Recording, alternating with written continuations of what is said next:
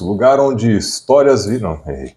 É Cleiton. É, eu Mas tive bastante. O que aconteceu? Tá foda, hein? Tem que, tem que pagar melhor esse. Esse mês não tem salário, hein? Vou descontar do seu salário, hein? Pronto, podemos começar de novo? Está começando Store Talks, o lugar onde empreendedorismo vira história e histórias inspiram empreendedorismo. Eu sou Felipe Bahia e no estádio de beisebol a melhor coisa que deve ter são os cachorros quentes.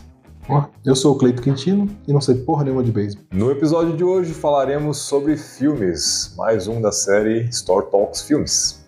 E no episódio de hoje será O Homem que Mudou o Jogo, um filme é, estrelado por Brad Pitt. Uma história que não é tão óbvia como o último episódio que nós fizemos da história do McDonald's, mas também tem muitos insights de empreendedorismo aí.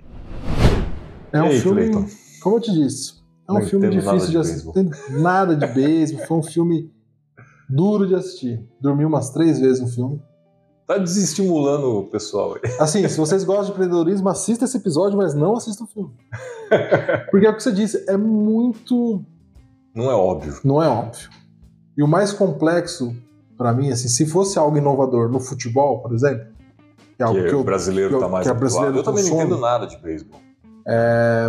seria mais fácil de pegar Absorver o que o cara fez de inovador. Mas no beisebol, você tá, eu, você entende pelo contexto, o pessoal chama ele de maluco, e é o que acontece com muito empresário, Sim, a muito mídia empreendedor, criticando, os fãs mídia, do os time fãs, todo mundo. caindo em cima. E, e assim, você entende que ele tá fazendo algo fora da curva. E ao longo do filme você vai, ah, porra, não sabia. Mas assim, quando ele começa a falar, você fala, tá, que besteira que você tá falando. Até você acaba criticando ele, fala, deixa de ser tonto, você tá inventando moda.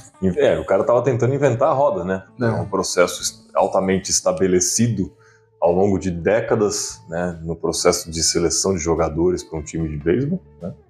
E o cara vem com essa ideia maluca porque ele viu um cara que fazia estatística de, jogo, de jogador. Sim. E aí ele começa a bater em cima disso aí. Mas, assim, até para a gente fazer um início aqui, eu, apesar de já termos iniciado, eu anotei uma frase que aparece logo no, no começo do filme, antes de começar o filme propriamente, né? E eles exibem lá. Que é do, do, do personagem do- real É, que do- o Brad Pitt interpreta, Billy né? Que é, Bain. o, Billy Bain. é do Billy Bain? É Billy Bain. é. Peter Brand é, É, o Isso, estatístico. Billy. Billy é, é- Não, na verdade, o, o- a frase é de outra pessoa, é de um outro jogador, inclusive, que é o Mickey Mantle. É inacreditável o quanto você não sabe sobre o jogo que você vem jogando a sua vida inteira. E, cara, às vezes a- eu já me peguei, assim, depois de, de ter lido essa frase, tentando analisar né, tudo que eu já fiz dentro dos meus negócios. E às vezes a gente, parece que a gente não sabe o que está fazendo mesmo, cara. né? E. Pô, é difícil, porque você começa a cair numa real. Fala, Cara, será que é desse jeito mesmo? Será que É. eu fiz isso? Será que eu deveria ter feito desse outro jeito? Será que eu conheço onde eu estou inserido, né? E essa reflexão é muito válida. Quanto antes a gente faz, melhor, porque aí você começa a ter uma racionalização né, do, do processo que você vai implementar na sua empresa.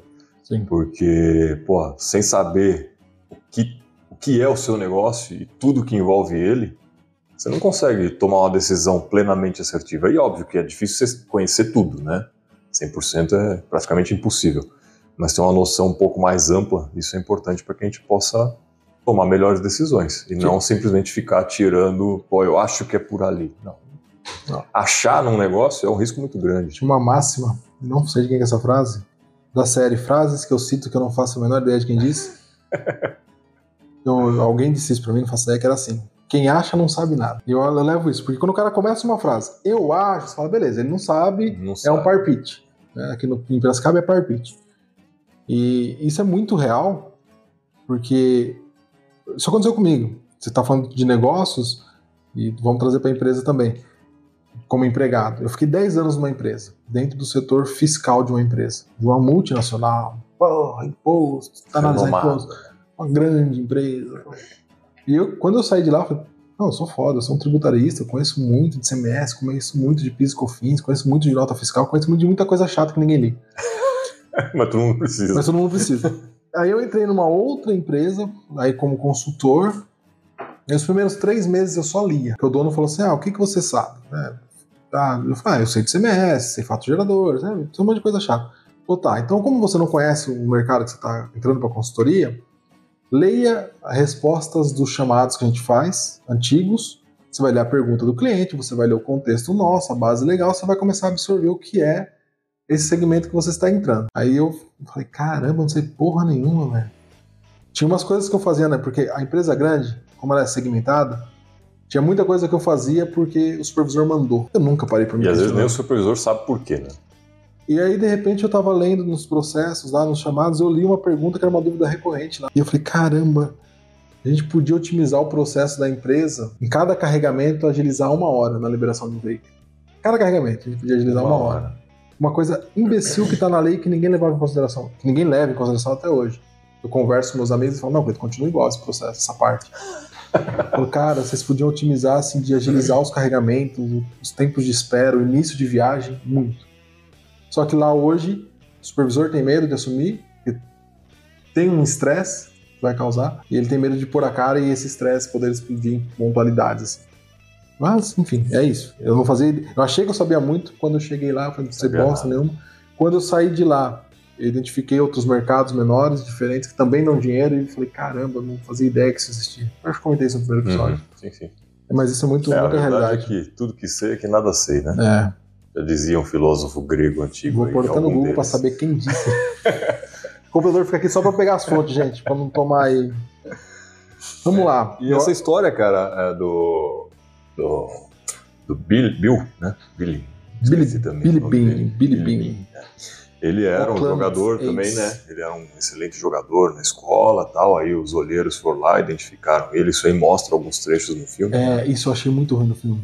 É um negócio legal, era uma sacada interessante pra ele desenvolver, mas eles fazem muito subjetivo, É sabe? que não era o foco. Aquilo lá, na verdade, durante o filme aí, não tem muito a ver com o episódio, mas, bom, que de certa forma talvez até tenha, né? Porque é o que talvez tenha impulsionado ele a ser o que ele se É, tornou. de- é, ele questionar Mas mais. era a dor dele, Sim. De ele ser um excelente jogador, né? Uma ele era promessa. novo, uma promessa, um cara que tinha é, múltiplas habilidades, coisa que a maioria dos jogadores de beisebol, quando tem é, no máximo duas ou três, ele tinha acho que As cinco. cinco, alguma, alguma coisa assim. É, eu acho que ele comenta que são cinco habilidades que ele eles olham, cinco, ele né? tinha cinco. E, e aí ele foi chamado pelos olheiros, né, para participar dos processos, foi selecionado para algum time e no fim ele não conseguiu. virou nada. Porque eh, aí é mais pro final, a gente deixa o porquê pro final, né? Até anotei aqui que é um negócio muito interessante. Mas é, essa é a dor dele que leva ele a ser o gerente geral do time era do Athletics Ace, né?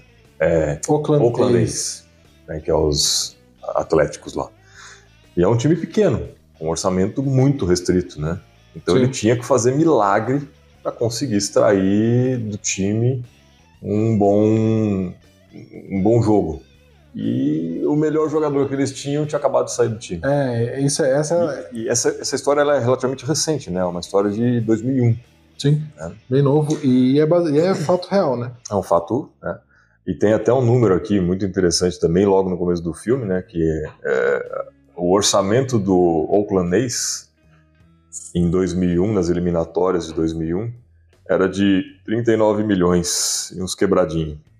O do New York Yankees era de 114 milhões, o orçamento que eles tinham. É, tá, Isso era muito discrepante. em algum lugar eu vi, eu até anotei aqui que era 30% do orçamento. É, Você pensa, tá competindo com um cara que é muito mais rico. Pra quem gosta de futebol, é o 15 de Piracicaba tentando brigar com o Flamengo e Palmeiras hoje, que são os, os times mais ricos hoje no Brasil no futebol. É, é complicado. E- e- mas essa é a vida do empreendedor que está começando, Sim. cara. E a aí- gente está com pouco orçamento para começar um negócio, não sabe direito se, se você contrata é, uma- um, um auxiliar administrativo ou se você bota um vendedor. Ou, né, é difícil. Você tem um orçamento limitado e você precisa fazer sua, sua empresa funcionar. Sozinho é difícil. E, tem um, e o fator do time ali que o time do Oakland tem, muito, que eles falam, reforçam muito no começo, que é o, o Billy brinca, ele fala assim, a gente virou um celeiro.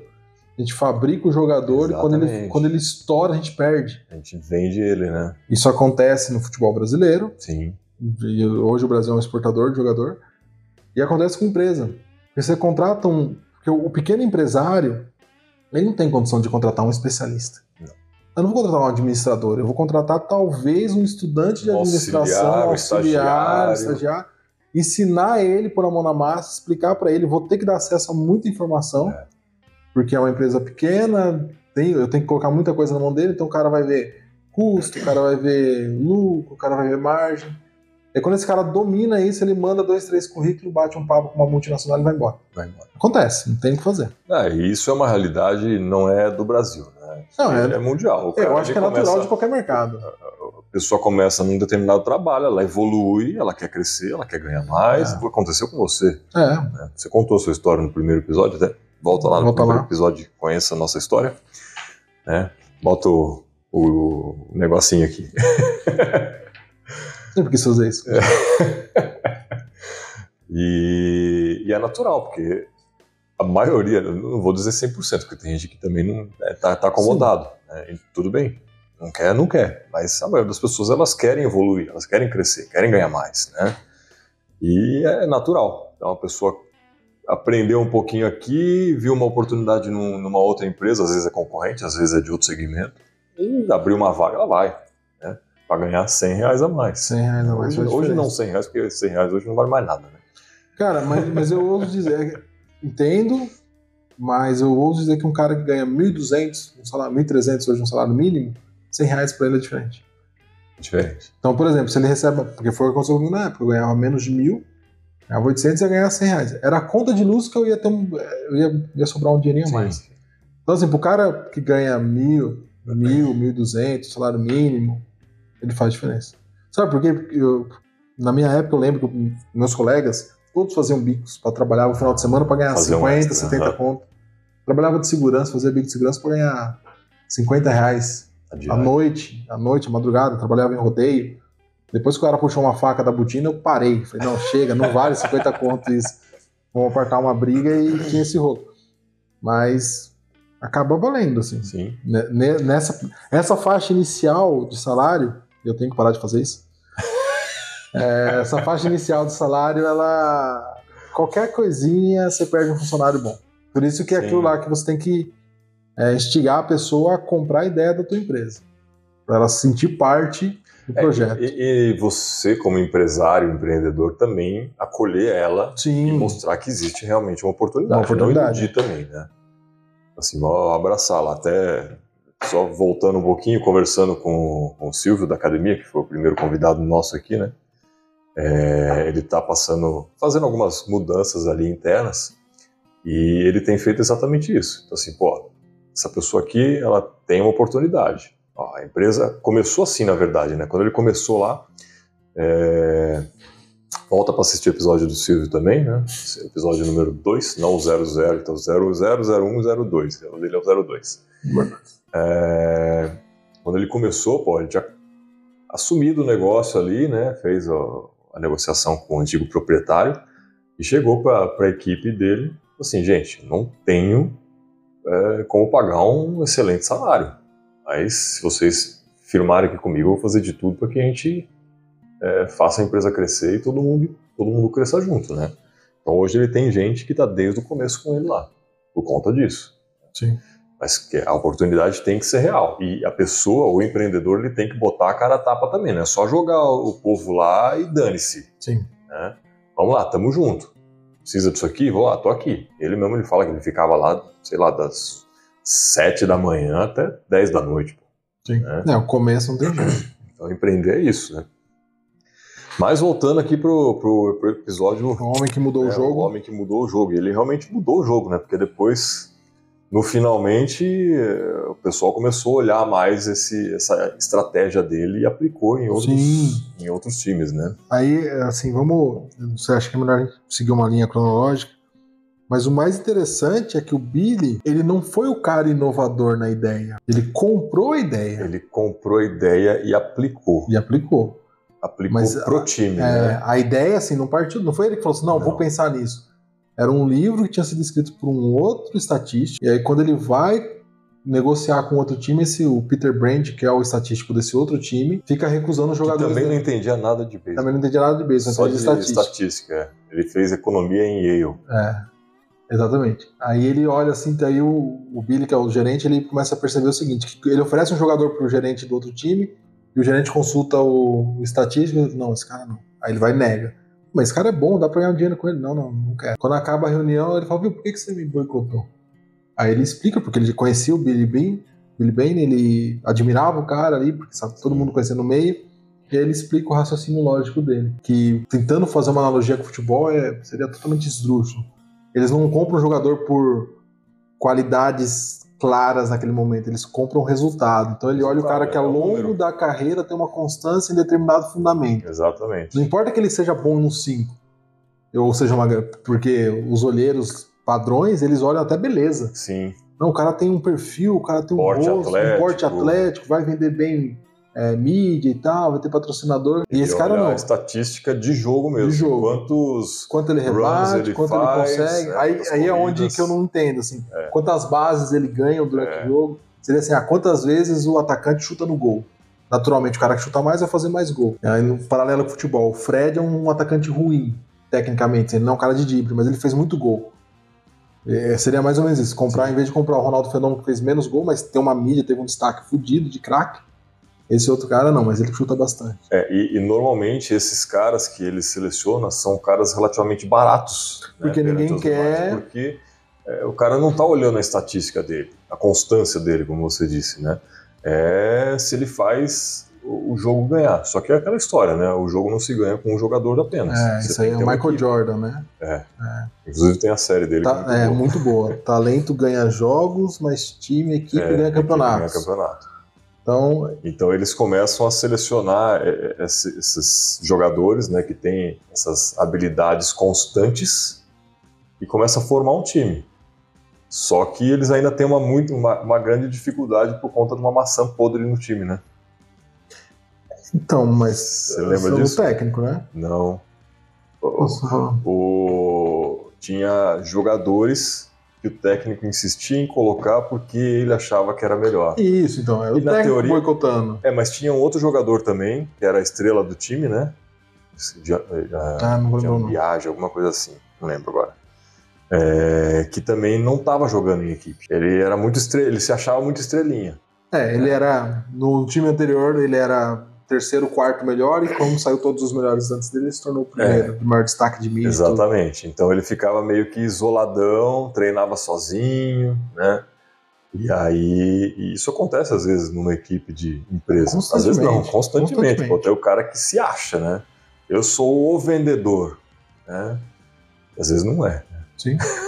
Não, e. O cara e- não trabalha em equipe, então em vez de cooperar, né, fica sempre ali no canto dele, isolado. Não, o meu é meu, vocês que se virem. E aí o, o, o Billy foi lá e conversou com o cara, falou assim, você tem que jogar em equipe, tem que ser do meu lado. É, e, o, e aí eu sei que eu fui anotando aqui os pontos, né? Orçamento baixo, ele busca uma ideia inovadora. E esse terceiro ponto é o pior ponto, é o pior, a pior fase de, um- de qualquer projeto. Período de adaptação. Porque a ideia era tão inovadora que ele comprou briga com todo mundo do time, Todo mundo. do, do alto escalão. É, começou, até te interrompendo, porque eu achei importante pontuar isso. A briga começou quando ele trouxe o, o Peter O Peter Brand é um para uma reunião de seleção de time. Isso. né? E aí o, o Peter tava dando as opiniões dele lá, que na verdade o Billy apontava só, só apontava para ele, né? É. Assim, Explica. alguém fazia uma pergunta, ele apontava pro, pro Peter. Aí o Peter respondia na lata, assim, meio que sem jeito, porque ele também tinha acabado de chegar, fazia dois dias que ele tava ali. Não, e era um moleque no meio de velhos. E aí é, é um moleque no meio de velho, um monte de dinossauro achando que sabe tudo. Mais uma vez, eu acho que eu sei, né? Porque a gente faz, a gente faz assim desde sempre. Porra, o sempre já foi, cara. É. Vamos evoluir, vamos crescer, vamos ver o que que tem de novo, né? Vamos ver a- as tecnologias novas que tem aí pra gente poder utilizar. Que nem era uma tecnologia Nem nova, só que ninguém tinha aplicado, tinha né? aplicado. É, então, assim, aquele monte de dinossauro que achava que sabia tudo. E aí começou a arrumar confusão com os olheiros. E era uma equipe grande de olheiros. Nossa, sei lá, tinha uns é. 10 caras ali dentro. Sim. É. e tudo mudou por causa de uma pessoa que não entendia praticamente nada de beisebol, era só fazer estatística dos números de cada jogador. Ó, assim, assista um filme. Assim, eram 10 caras na sua casa de 50, 60 anos que tinham a vida toda no beisebol. Não, tinha nego mais velho, até é, dos 80 é, lá. Tinha, tinha uma, era dinossauro, mas era tipo, você entrar numa empresa sei lá, 10 no conselho de direção da empresa, 10 caras velhos de casa que já passaram por N empresas, já testaram e validaram uh, o, teu, o método deles. Chega um moleque de 20 e poucos anos, recém-formado, falando: Ó, vocês estão contratando errado a vida toda. Aplica esse método. Meu, é guerra na certa. É guerra. É guerra, e foi guerra, né? Tanto é que, que o, o, próximo, o próximo item que eu coloquei aqui na, na linha de, do processo, orçamento baixo, ideia inovadora, período de adaptação é horrível, porque você recebe crítica dos seus parceiros, dentro, comparando com uma empresa, você chegou com uma ideia nova. Tem pessoas que vão discordar, mas vão entender que tem que tentar e vão te apoiar e vão seguir. E aí é a crítica construtiva. Ele vai ficar apontando, olha, isso é arriscado, mas eu vou fazer o que você está falando, mas olha, mas tem um perigo aqui. Essa, essa eu interpreto como uma crítica construtiva. E tem o cara que faz a crítica destrutiva que era o técnico. Vai dar errado e o que eu puder fazer para atrapalhar, eu vou fazer. é o jogador fazer, estrelinha. Eu vou fazer do meu jeito. Eu vou fazer do meu jeito. O time sou eu que Exato. coordeno. Eu não vou mudar porque Desaf você está desafiando o gerente geral do desafiando time. o gerente do time. E aí é o próximo item que eu acho que é o essencial, a gente já falou isso, foco e disciplina. Porque o, o Billy voltava sempre pro Peter, né? E falava assim: vai dar certo, que o Billy falava assim, a gente tem 162 jogos, a gente precisa fazer tantos é, pontos. Eu não lembro esses números. Mas... Ele, ele tinha feito a estatística, então, por mais que estava perdendo, estava dentro da estatística. Estava perdendo quando podia perder. Imagine, é, e aí a mídia tirando sarro, o torcedor tirando não, sarro. Todo mundo criticando o cara, malhando ele, né? Literalmente. Ele foi humilhado, né? Pelo, pelo general manager do, do Cleveland, né? é. né? que era um time grande. É, mas é o que você falou, cara. É foco e acreditar no que ele estava fazendo. Né? O, o, Peter ele tinha muita crença que aquilo daria certo. Né? E, é. e, aí quando o, o, Billy pergunta, né? Você acha mesmo que isso vai dar certo? O cara nem titubeou, né? Sim. E, e tem uma coisa também que eu, eu acho engraçado isso, que é a questão inovadora. Quando você tem muito dinheiro, eu acho que tem dois pontos que você consegue inovar muito. Quando você tem muito recurso, porque você pode se dar o luxo de perder dinheiro, e quando você tem pouco recurso. Sim. Por exemplo, no contexto do filme era assim, ele tinha perdido as maiores estrelas do time. E aí ele começa a fazer uns comparativos de salário, ele perdia o jogador porque ele oferecia tipo 7 milhões por ano, e o outro time oferecia 40 milhões por ano. Ele não tinha como competir com ninguém. Então, assim, são os dois extremos. Quando você tem muito, é muito fácil, porque você pode tentar e perder e gastar dinheiro. Quando você tem pouco, meu, Deixa eu mandar uma frase ruim do meu irmão que era essa: tá no inferno, abraço capeta. Eu vou perder esse campeonato no próximo ano de qualquer jeito. Vou economizar o máximo possível, vou fazer uma estratégia nova. Se der certo, beleza. Se não, se não der, na, na, outra temporada eu vou ter economizado um pouco agora e eu tento fazer outra um pouco melhor. Vou perder uma temporada para jogar uma. É, você tem que usar a criatividade e otimizar os seus recursos. Sim. É. Mas isso é complicado, assim. É difícil. Deixa eu ver aqui o, o que mais que eu coloquei nessa. Ah, então, a gente comentou dos estrelinhas, né? Mas eu achei muito top a atitude dele, o quanto ele comprou a ideia, né? Ele começa, começa a queimar ali, ele começa a se desfazer. É, ele. O que acontece, né? Com o técnico forçando colocar os jogadores que, Supo, que os melhores, queria, né? que na visão dele é, até eles eram os melhores jogadores, mas eles não jogavam com o time. E aí não, não dava para fazer. Não, não aplicava a, a estratégia. funcionasse. É. Exatamente, a estratégia é quebrada. E eu, eu vi um. E tem uma, uma cena que me, me, me deu. Que, que, me impactou, que eu falei, putz, faz muito sentido, assim. A gente fala que não existe muito vilão em histórias. O técnico, ele fala isso. E o Billy cobra ele e fala, viu, você tem que montar o time do jeito que eu tô te falando, com base nas estatísticas. Fala, cara, ano que vem eu não tenho contrato. Eu não posso abraçar essa loucura porque o ano que vem eu não tenho mercado. Porque eu vou ser o técnico que é. aplicou o um negócio fora. Porque assim, gente, era um negócio é totalmente porque, assim, fora. Ele não acreditava que ia dar certo. Ele não acreditava. Eu tô fazendo isso, eu que vou me queimar, não é você. Sim. É. Que aí ele pensava, na visão do técnico, era o seguinte: se eu perder, mas eu escalei os melhores jogadores com base na visão geral, os outros times vão me dar oportunidade. Se eu perder porque eu arrisquei, os outros times falam, pô, esse Nunca maluco. mais, cara. No futebol brasileiro a gente chama de professor Pardal. Esse professor Pardal não vai ter emprego em lugar nenhum. Ficou inventando um modo lá, nunca mais. Então, assim, cada um tava vendo o seu, né? Não tava tão assim, ah, é É, foda. aí aí o, o Billy tomou atitude, né, para fazer o negócio funcionar do jeito que ele queria, né? Sim, eu, eu achei fantástico. Na, na- quase em cima da hora do jogo, né? Faltava poucas horas para o jogo ali. É que a gente já tá indo quase no final do filme aqui, né? Ah, mas eu acho. é que- por isso que eu tô falando que esse filme ele é, ele é meio. Ele é estranho. Porque tudo isso que a gente comentou até agora foi o desenrolar do filme. Sim. Porque ele tem o processo de ter uma ideia fora, da, fora do padrão, todo mundo bate pra caramba.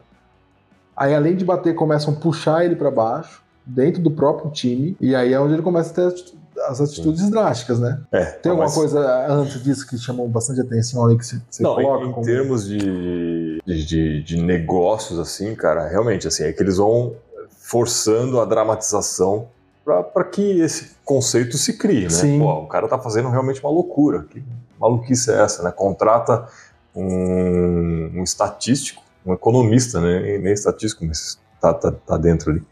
É, pra- que faz análise de jogo. O cara. Ah, aliás, teve, tem um ponto interessante, né? Que quando ele começa a buscar as contratações baseadas no- nas estatísticas do, do Peter, é, ele tinha pedido pro Peter fazer três. Você lembra quantos que eles fez? Não. Eu lembro que foi muito fora. também. 51. Verdade. né? É, foi até um fato que, que marcou no filme, porque ele falou assim: Pô, mas tudo isso, quantas você fez? Aí o Peter, assim, tudo desconcertado, né? Eu só pedi três, quantas você fez? Eu fiz 47. É, não, não, eu fiz 51, eu não sei nem por que eu menti. Se fosse um time de. É como se essas quatro a mais fossem fazer alguma diferença. Já né? fez uma maluquice aí. né? E o- eles analisam aquilo lá e começam a fazer a- a- as jogadas ali. Ah, mas ó, você fez uma pergunta, agora eu lembrei de um, de um ponto importante, né? Quando ele começa a fazer as negociações para fazer as contratações das pessoas que ele queria, isso foi sensacional, cara. Porque ele, assim, ele tinha que ligar para os outros times, né? Sim. é, para os gerentes gerais dos outros times. E ele queria um determinado jogador. Ele jogava um verde num outro que ele não queria. Assim, quanto você quer nesse? Não, não, esse aqui eu não quero vender. Tá, e quanto você faz pelo outro? Que era o que ele queria. Ah, não, o outro dá para fazer, fazer a negociação. Então, pô, a, a estratégia que ele usou de negociação né, foi, foi em favor dele, obviamente, mas de um jeito que normalmente as pessoas não pensam. Tipo assim, pô, eu quero comprar esse copo aqui, mas tem um outro copo ali. Esse aqui é, uma- é- é o que eu quero, mas tem um outro que o cara vai querer me vender. Só, só esse aqui ele quer me vender, né? Aquele ele não quer. Mas eu preciso baixar o preço desse. Aí você tenta fazer a negociação naquele, jogando o preço daquele para baixo, né? Mas Forçando pra baixo força o, o, o que você realmente quer também para baixo. É, e até porque né, no caso dele ele tava buscando um cara que já era barato, ele conseguiu. Mais barato ainda. Ah, tem uma outra, uma outra sacada dele ali, nesse processo de negociação, que eu achei muito interessante.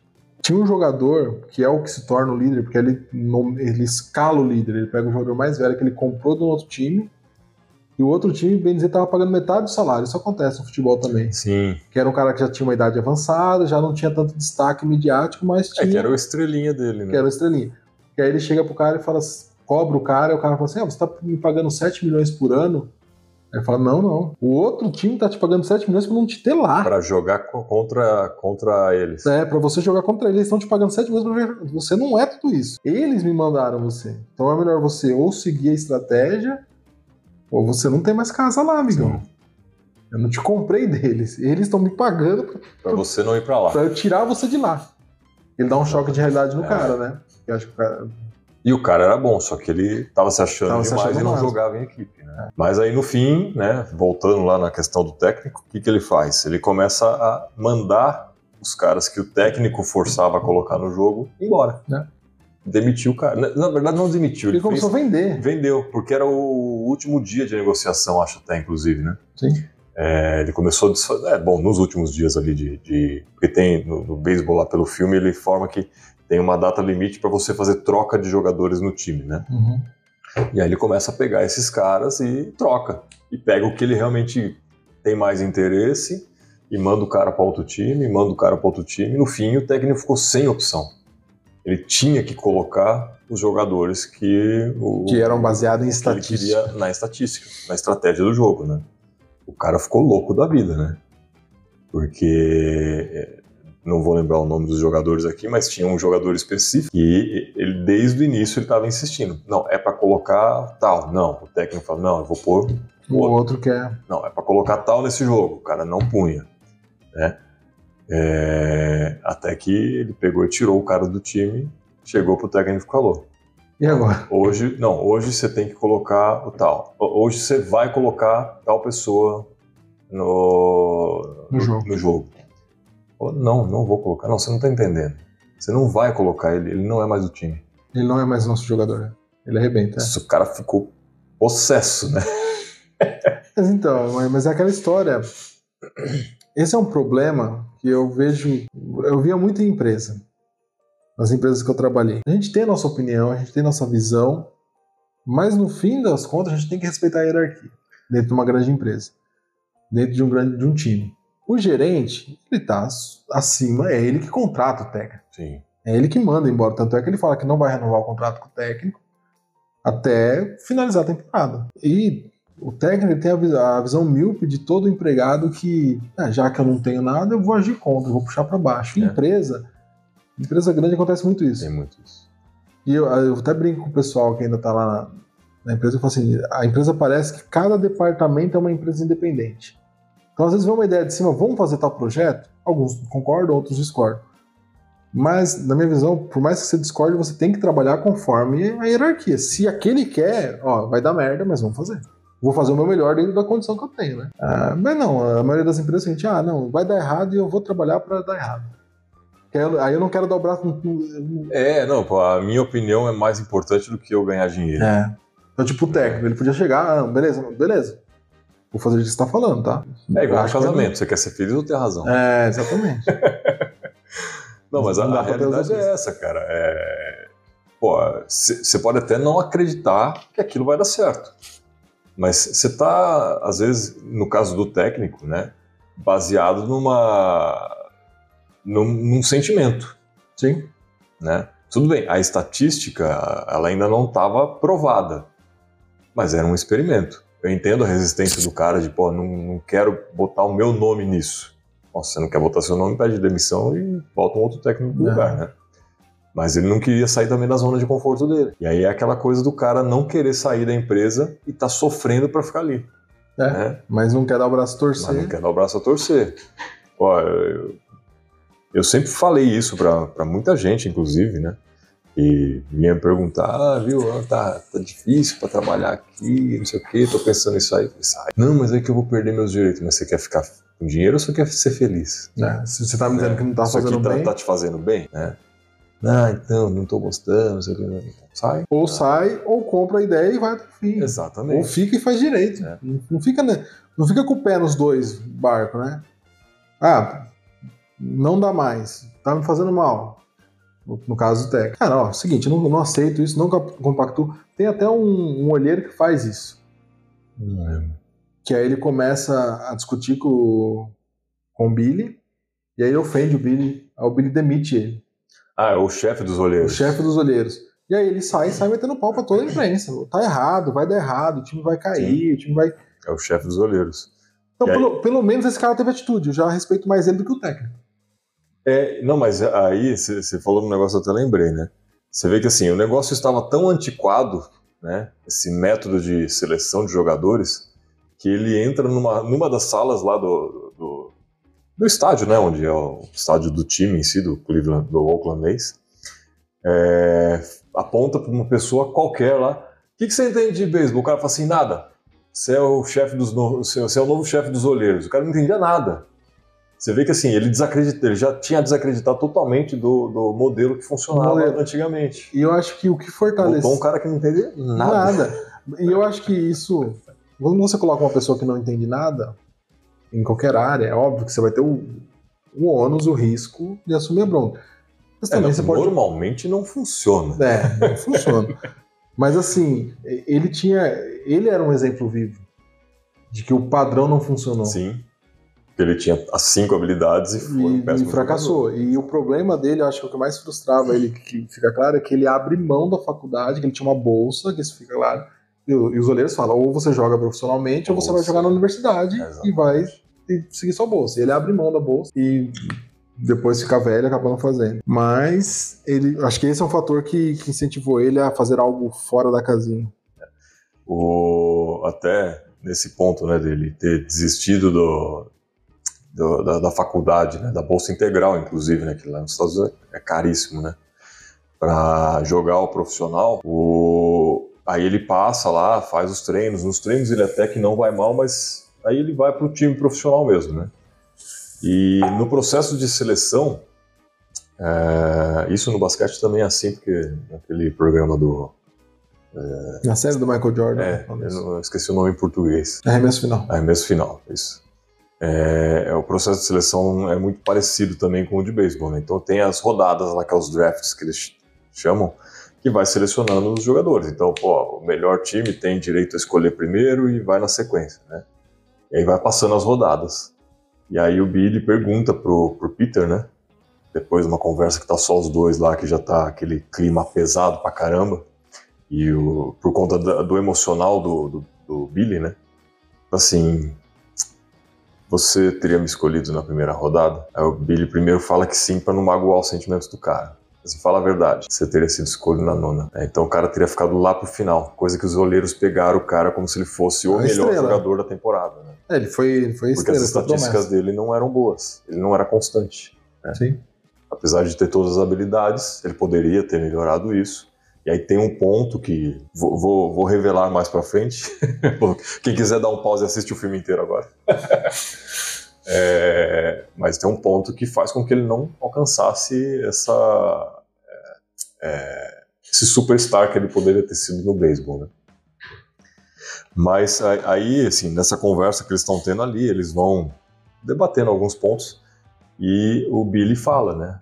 O Billy não, o Peter fala. Eu acredito que dos 20 mil jogadores de beisebol que existem hoje no, no país, existem 25 dentro dessa, dessa, desse meu modelo, Esse desse meu método, método. que existe um time campeão. né? Então, pô, isso é uma realidade, cara, porque você não precisa às vezes ter o melhor talento, o cara mais caro do, do jogo para ganhar um campeonato. Você tendo bons jogadores que são ali escondidos, né? É, bons jogadores dentro da sua empresa, né? você vai formar uma equipe que vai se- ser bem sucedida. E até assim, falando, pô, a gente está fazendo uma analogia com, com o esporte, né? O esporte só existe um campeão, né? No, empreendedorismo, não, pô. É, É. então. Você tem concorrentes, né? Mas o cara pode até ser o número um, mas isso não, não deixou de você ter o seu próprio sucesso, né? Você, se a empresa está crescendo, está tendo faturamento, está tendo lucro, cara, a, outra empresa pode estar muito acima da sua. Mas você está sendo bem Você sucedido. ainda tá ganhando. E infelizmente isso no esporte não é dessa maneira. Não. O mérito é 100% do primeiro colocado. Os outros são esquecidos, né? Então, graças a Deus, no empreendedorismo não é assim, senão só existiria monopólios literalmente. Sim. né? É, não funciona assim. Uma outra coisa legal que tem, você pode fazer análise, cruzar com empreendedorismo, com gestão, é, que eu coloquei aqui, é uma coisa que a gente comentou já no nosso, no nosso episódio de 2023, que é o planejamento, a meta. Lá no começo ele pergunta pro Peter, com base nas estatísticas, quantos jogos eu preciso ganhar para chegar nos playoffs, que são os jogos finais. E o Peter faz os cálculos e quando Playoff, só para explicar, é o mata-mata. é o mata-mata deles. o... o Peter faz o cálculo e quando ele começa a perder, ele vai pro Billy e fica questionando. E aí? Não tá dentro? A gente pode perder, a gente pode. Então ele segue o planejamento. Sim. Mesmo que no começo. Monitorando, né? monitorando Monitoramento constante, constante. ali. monitoramento constante. E aí tem a questão que é muito difícil achar um empresário que faça isso de forma tão. É, como que eu posso. Tão disciplinada. Porque ele tem até um planejamento, ele sabe mais ou menos como tem. Mas ali no papel, assim, pequeno e médio, são É poucos, difícil, é são difícil. pouquíssimos. É, O cara vive no dia a dia ali, na Vive no dia a dia. fazendo mil e uma funções, né? O, E até o nosso intuito aqui, gente, é justamente tentar, né, como eu disse aí logo no começo, né, inspirar o empreendedorismo. É que os empreendedores têm essa mentalidade de que, pô, eu, eu de início, às vezes, eu estou ali fazendo tudo, mas o foco é que eu comece a crescer a equipe, distribuir tarefas para que eu possa ser o, o, capitão desse navio. É. Né? Pensar no negócio. Ó, é para lá. Aí o cara vai lá no leme, bota o leme, o cara vai lá, sobe na vela, ajusta a vela para ir naquela direção. É o estrategista, Sim. né? É, porque senão você não vai sair do lugar nunca. Você vai ficar você cobrindo e apagando incêndio e não a vai crescer. Toda. Então, esses insights nessas conversões de, de esporte para empreendedorismo que a gente está tentando fazer aqui, né? Espero que esteja funcionando. é justamente para isso, dar essa visão de, porra, o Cleiton está falando agora. É um monitoramento constante, não é? Pô, ó, eu quero chegar lá. Larga o papel ali, não anota o que está acontecendo dia a dia, projeto a projeto, né? Então, vamos lá, legal. Hoje aconteceu isso, isso, isso, os números são esses, amanhã como que tá? Tá dentro, tá próximo de, de chegar na meta, tá dentro do, do esquema que a gente tinha falado, ó, por dia tem que ser mais ou menos isso, né? Nessa semana bateu a meta? Não bateu. Por que, que não bateu? Né? Então, se não bateu nessa semana, semana que vem você tem que bater a meta e ainda um excedente. Né? se não monitorar o que não é, a gente já falou mesmo, né? Se não monitorar, você não sabe como que está desenvolvendo. É, você tem que, tem que traçar o plano e entender períodos aí. Por exemplo, fazendo o link. O Billy ele tinha lá uma estatística que dizia quantos jogos ele tinha que, ele tinha que ganhar dentro de todos. Então não importava para ele perder os primeiros. Uma análise Porque ele estava formando a equipe, né? É. Uma análise com negócio. Abriu uma empresa em janeiro. Cara, você não vai faturar nada em janeiro e fevereiro. São os piores meses. Ah, é, depende do segmento, mas assim. É, a, a maioria pensar assim, de loja, eu tô falando de comércio é, de rua, né? De rua. Você não vai ganhar dinheiro agora, dezembro, final de semana, dia das mães. Em eventos pontuais, você tira essa diferença. É onde você tem que ter a constância. Sim. Eu sei que janeiro eu não vou faturar muito.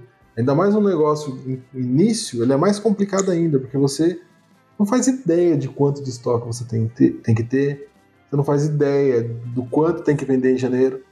Então você tem, você vai abrir uma empresa, se você não tiver capital ou da onde tirar recurso para segurar as pontas do negócio, você vai fechar a loja com, loja com três meses. Isso não quer dizer nada. Não quer dizer que você, é, você cometeu erros, mas dentro de um planejamento longo está dentro. Eu vi uma em Rio das Pedras lá mesmo, estava conversando com um comerciante outro dia, e ele me falou: ah, a loja abriu aqui, uma loja de brinquedos. Abriu em setembro. Não, outubro, novembro, dezembro. Abriu em. Não, abriu em meados de junho. Ficou junho, julho e agosto. E fechou. Ficou três meses. Uma loja de brinquedos. Outubro é o mês das crianças. O cara tinha que ter aguentado um mês. Natal é um mês que vai ter presente. Ele abriu nas férias escolares. E eu acho que tá certo você abrir nesse período que não tá no pico, para você ir sentindo, para você trabalhar com calma é, fornecedor. que ele tivesse capital de capital para segurar minimamente até meses ali até o Natal. É. Porque aí ele, ele, chegava ali, ele ia conseguir provavelmente essa, segurar essa mais ideia, um período, né? segurar mais um período, gerar caixa. Pô, Às você abriu um negócio. planejamento mesmo, né? Sim. Então assim, se você não começa um negócio com dinheiro ali, ou eu digo assim, às vezes você não tem dinheiro e aí tem um, uma certa resistência de, ah, eu não quero pegar empréstimo para para segurar o meu negócio. Ok, não é o melhor dos mundos. O ideal seria você ter lá um milhão de reais e começar a brincar. Não é a realidade. Mas se você tiver de onde tirar, você fala, pô, eu tenho que segurar isso aqui um ano para eu conseguir olhar 12 meses e falar, não, legal, o negócio é rentável, eu estou pagando investimento, ano que vem eu começo a ter lucro. Beleza. Ou até arrumar um sócio. Ou né? até arrumar um sócio. Que foi o que Billy fez. Né? Sim. Porque ele queria comprar um jogador específico, né? E, e o dono do time não queria mais é. disponibilizar é. dinheiro. E aí ele entrou como sócio no jogador. É, o que ele fez? Pô, é, se, se, ele. Ele tava, na verdade, quem estava no telefone foi o Peter, né? Ele que estava negociando com o dono do time. E aí ele pegou e falou o seguinte: ó, se, se ele chegar em tanto, eu coloco o restante, eu coloco do meu bolso, mas a hora que a gente vender, eu fico com a diferença. Né? Então o cara entrou como sócio, nada impede. Você está tá precisando, às vezes, de, de caixa, tem alguém que está disposto a investir no seu negócio, coloca o cara para dentro. Né? Eu já vi, assim como foi com o próprio com o Billy, né? Já vi funcionário entrar de sócio na empresa porque a empresa estava tendo dificuldade. Né? E o cara, funcionário, tinha dinheiro e o dono da empresa não tinha. Entrou como sócio, fez a empresa crescer dali para frente foi bem. O cara chegou a comprar a empresa, inclusive. Né? Isso é uma história é, de um fisiculturista, inclusive, que é o Cariani. Ah, o Cariani, Ele fez verdade. isso. Ele era funcionário da empresa, comprou a empresa tá aí. Ele assumiu tudo. existe até hoje. É, ele é. Comprou, entrou como sócio, depois comprou o restante da empresa. É, então, assim, existem opções.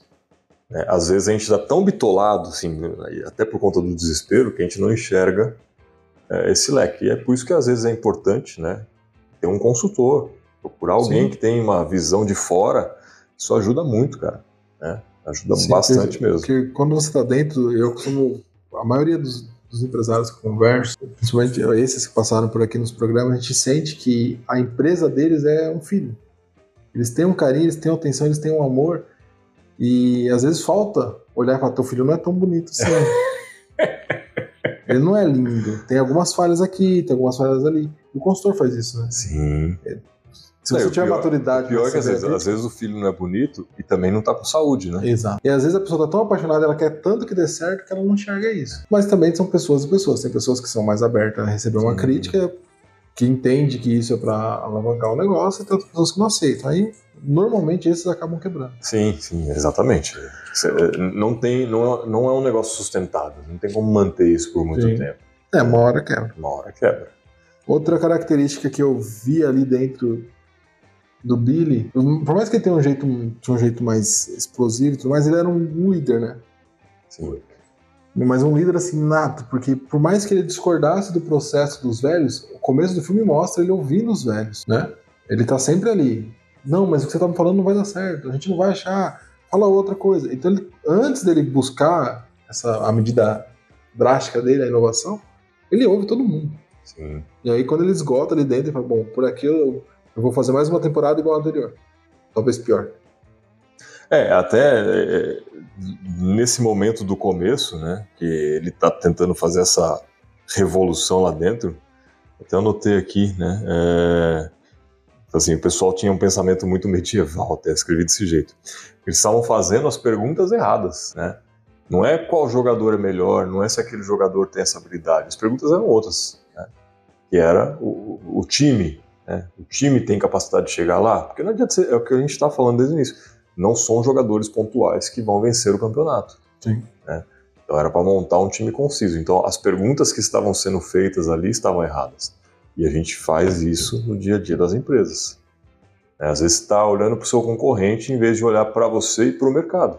O meu concorrente está fazendo aquilo. Vou fazer igual. Por quê? Faz sentido pro Faz teu... sentido? Porque às vezes o concorrente está fazendo aquilo porque a estratégia dele é aquela. né? O mercado de investimento tem muito isso. Ah, vou copiar a carteira do, do primo rico. Pô, vou copiar a carteira do Barsi, é o maior investidor pessoa física do Brasil. Pô, faz sentido você fazer isso hoje? O cara fez isso quando ele tinha lá 30 anos de idade, começou a fazer lá atrás. Né? Hoje, hoje ele tem um, um patrimônio extremamente fora da realidade para a maioria, para 99,9% da, da população do mundo. É, e a- ele tem ações que ele comprou a centavos, hoje valem dezenas de reais. Não faz sentido você comprar ela hoje por dezenas de reais esperando que ela vai chegar a milhares de reais. né? Pode chegar? Pode. Vai estudar aquela empresa, ver se ela tem essa capacidade ou não. o cara faz isso desde os 30 anos, ele tem acho que 82 hoje. Ou seja, 50 anos brincando no negócio. Né? Então o cara tem experiência. Inclusive, ele foi um dos caras que falou que todas as varejistas vão quebrar, né? Sim, isso está provado pelo tempo. Cadê Todas- Mapping? Cadê Mesbla? Cadê. Todas estão indo por. Todas acabam indo pro buraco, porque elas dependem da taxa de juros. né, e no Brasil é uma loucura. Né? Mas então é assim, é, é nesse ponto. O cara tem que estudar aquilo que ele pretende fazer e não olhar o que, que o outro está fazendo. né? Não é Sim. copiar, porque o momento de cada um é diferente, a estratégia de cada um é diferente, a capacidade financeira de cada um é diferente. Então, olha para você e para o seu mercado. Não olha para o concorrente. Não vai resolver. Tanto assim, né? Você tem uma noção, mas não pode. Então, ter- mas superficialmente. Superficialmente, você não É. pode ab- absorver 100% das ideias dele, até porque você não sabe a re... Você não sabe a realidade dos fatos dele. Ele mostra também o que ele quer mostrar. É, um- uma anotação que eu coloquei aqui, que também acontece muito dentro de empresa, né? É... Ele procurou um jogador, ele, ele, quis um jogador específico que tinha sido lesionado. Você lembra disso? Eu não lembro nem quem era o jogador, mas o personagem, Sei, inclusive, era interpretado Pratt. pelo Chris Pratt. É. Sei, isso. E, e, o cara tinha se lesionado, ele era um. Primeira base, acho que era. Acho que era isso, sei lá. Não é. É, eu acho que ele era arremessador. E, assim. e aí, ele machucou o braço, ele pergunta do ombro. A é. ombro. E ele contrata o cara para outra função. Pô, quantas vezes você identifica alguém na sua empresa, né? Ou deveria pelo menos parar para ver que o cara faz uma determinada função que, ok, ele é bom para aquilo, mas será que ele não é melhor para aquela outra? Né? E a gente não fica ligado nisso às vezes. Sim. Então, ó, dá, dá oportunidades para a pessoa testar em outros pontos. Né? Eu já vi algumas empresas que, que, costumam fazer isso, inclusive, né? Fazer um rodízio. É, isso, na verdade, é mais para que as pessoas conheçam o que os outros fazem. Mas é, em. Fala, trainee, tem muito isso, né? Você é obrigado a passar por diversas áreas na empresa, depois você tem o direito de escolher, é. de, dependendo da escala que tem ali e tal. É, então, esse é um ponto importante também de se analisar, né? Não fica bitolado. Só, só porque o cara faz aquilo o dia inteiro não significa que ele não tem habilidade para fazer outra coisa e te ajudar ainda mais. Né? Fazer sua empresa crescer tem, e ele se desenvolver também. Né? Tem, que ter, tem que testar e criar métodos. O, o Atacadão, ele faz isso muito bem. Ah, é? Só pode ser gerente se você passou por todos. E lá é assim, você vira, quando você vira líder de departamento, você não é líder do departamento A. Você é líder do atacadão. Você fica lá um período no, hortifruti, um período no, recebimento, um período na frente de caixa, um período na loja, um período nos frios. Então quando você acaba o ciclo dos setores na liderança, você está para uma posição gerente, porque você conhece todos. E como o atacadão está numa empresa gigantesca, você pode ser gerente em qualquer atacadão. Ah, é tudo padronizado. Tudo padronizado. Aí ele tem um coringa, ele acaba desenvolvendo coringas dentro do Sim. mercado dele. E a maioria dos líderes, que, é, gerentes que estão lá, pelo menos os que passaram, que eu conheci, eles eram assim. Tinham entrado como empacotador e foram pulando, pingando o setor setor. Então ele conhecia toda a loja. Então quando ele ia cobrar um líder de um determinado setor, ele tinha total tranquilidade para cobrar. Ele sabia o que estava acontecendo. Ele sabia o que estava. É, é, o que eu digo, né? Você só pode cobrar quando você sabe fazer. É. é. Mas para a gente seguir aqui para o final, que a gente já está chegando no, no, no nosso período. É, eu quero fazer um fechamento aqui comentando algumas coisas que eu anotei, depois você fica à vontade para falar o que você, você gostaria também. Mas basicamente é o seguinte, né? O, tem uma frase que eles colocam aqui, né? Poucos olheiros conseguem entrar na mente de um jovem e determinar se ele realmente confia nas suas habilidades. Né? É, que era esse o problema inicial, que era a pergunta errada que eles estavam fazendo. Eles contratavam pelas habilidades físicas motoras dos jogadores.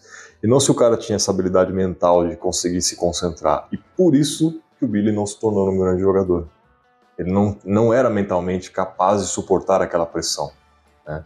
Essa foi a dificuldade que fez com que ele não se tornasse um excelente jogador, apesar de ter todas as cinco habilidades exigidas. É, mas, como eu sempre digo, nada é por acaso, porque ele se tornou um excelente gerente geral né, do time e fez essa revolução no beisebol, não foi no time, fez no beisebol. Porque depois disso, é, os outros times começaram a adotar. Um time de Boston Red Sox, inclusive quis contratar ele, ele não aceitou e o valor que ele ia receber era absurdamente maior, mas ele tinha um carinho tão grande pelas oportunidades que o Oakland deu para ele, ele não quis sair, ele também não precisava de dinheiro, né?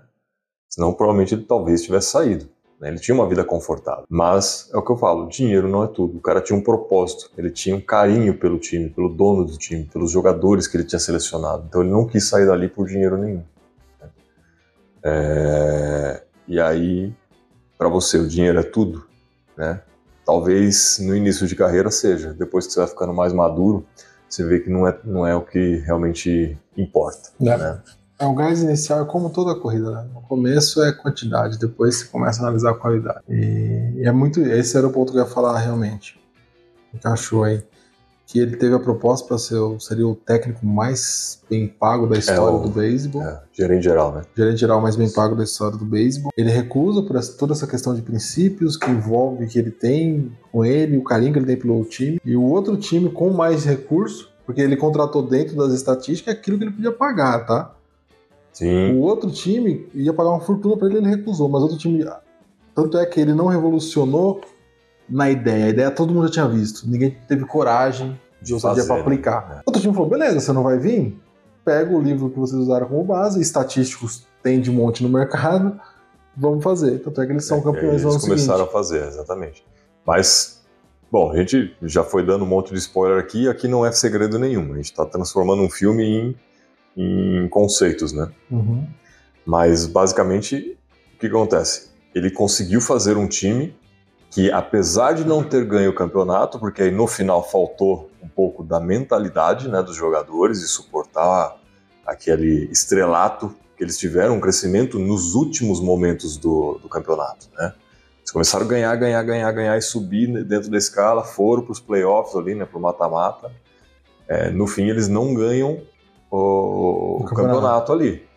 Mas a evolução que eles tiveram por conta dessa estratégia, cara, não, é, ele... fez com que o, o, o, Red Sox aplicasse isso no, nos próximos anos e ganhasse o é, No ano né? seguinte, o, no ano seguinte, o, time adversário que tinha mais recurso ganha. Utilizando essa estratégia. Usando a mesma estratégia, acaba sendo campeão é, usando uma estratégia barata. Então, para o cara que já tinha muito dinheiro, aplicar essa estratégia foi muito melhor. Economizou, Economizou muito dinheiro. Muito dinheiro. é, dentro, eu não consegui achar como o beisebol não é tão difundido no Brasil, você não acha hoje na mídia brasileira reportagem sobre. Mas na época ele implantou a, a estratégia, ele ganhou 20, ele teve 20 vitórias consecutivas, que foi o maior, a maior sequência de vitórias no beisebol até então. Então, não sei se ah, é o verdade, atual. é. Na, na, época ele bateu o recorde ele de bateu consecutivas. É, que era algo assim que ninguém acreditava, porque ele já ele bate, não é que ele bateu o recorde que o anterior era 19. Ele bateu o recorde anterior era tipo 11, 12, alguma coisa assim. Era Não, acho que era 19. Era 19 mesmo? Né? mesmo? Faltava uma pra. Era... Ele empatou e depois ele fez a vigésima é, e foi. Mas aí a, a, diferença, assim, essa, o primeiro recorde foi em, em 80, 70, é, foi muito, muito 20 muito anos. É. Então, assim, ele inovou todo um, um mercado, baixo. né? Um custo então, baixíssimo. Ele conseguiu transformar algo, né? É, isso, isso é interessante que, que mostra chegar numa final de qualquer campeonato é um grande feito, mas todo time ele tem uma limitação e ele enxerga isso no começo do campeonato. É, no futebol tem muito isso. Então o cara tem lá um orçamento de, sei lá, 50 milhões. É que hoje tá muito mais. Mas ele fala, com 50 milhões eu tenho que chegar até a semifinal. Ah, com o meu orçamento eu tenho que ficar, na, eu tenho que ficar em décimo. Com o meu orçamento eu tenho ele que. sabe até onde eles ele sabem, pode todos, tipo, por mais que eles, por mais que os dirigentes cheguem na mídia e falem, não, a gente vai ganhar. Eles sabem até onde eles vão. É, e bom que aquilo que eu disse, né? no empreendedorismo, né? Não tem essa não disputa. Tem essa. Porque você não vai tirar. O primeiro colocado não tira o troféu do segundo. Ele, o segundo tá muito rico também. Sim. Exatamente. E, e o Billy, esse time. Mudou o jogo. Mudou o jogo de fato, porque ele chegou numa final com um cara com 30% do orçamento do adversário. Então ele foi muito mais eficiente. Então é isso, pessoal. É, se gostou ou se não gostou, curta, comente, compartilhe. Espero que tenha gostado. É, deixa aí um comentário pra gente, a gente vai responder todo mundo. É, Siga-nos nas redes sociais, no Instagram e no Facebook como store.empreenda, no YouTube como arroba storetalks e nas principais plataformas de podcast. E semana que vem tem mais? Semana que vem tem mais. Aí semana que vem é pizza? Semana que vem acho que é pizza, hein? Show de bola. Até mais.